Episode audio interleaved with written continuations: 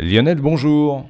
Bonjour. Aujourd'hui, vous allez nous parler, on va rester les pieds sur terre, si je puis m'exprimer ainsi, et vous allez nous parler de, cette hypothèse de présence massive d'eau euh, sous la croûte terrestre.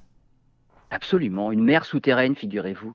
Il se pourrait même que, comme pour les satellites glacés de Jupiter, hein, pour lesquels on a de forts soupçons de présence de mer souterraine sous la croûte, mais euh, là c'est logique puisque l'eau liquide ne, pourrait de toute façon pas exister et subsister en surface, donc une mer souterraine, et eh bien sur Terre, il y aurait aussi une mer souterraine. Et ça se passe au large de la Nouvelle-Zélande, à 10 ou 15 km d'une zone de subduction. Alors subduction, c'est là où la plaque pacifique plonge sous la plaque australienne.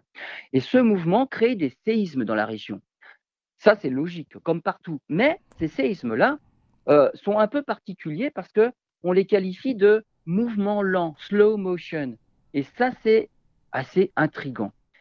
Et on l'explique par le fait qu'il y aurait d'énormes quantités d'eau, l'équivalent d'une mer, piégée dans des roches volcaniques formées il y a entre 120 et 125 millions d'années.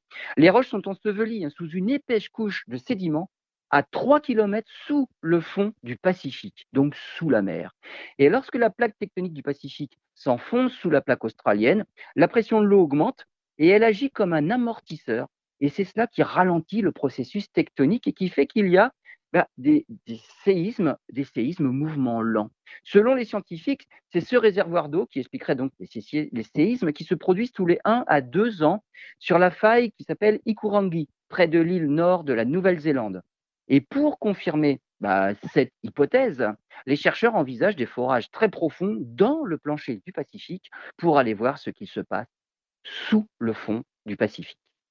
Mais alors, ça serait, si j'ai bien compris, des roches qui sont pleines d'eau. Hein. Ça ne serait pas une mer telle qu'on la connaît. Absolument. Très bien. Merci Lionel, à bientôt.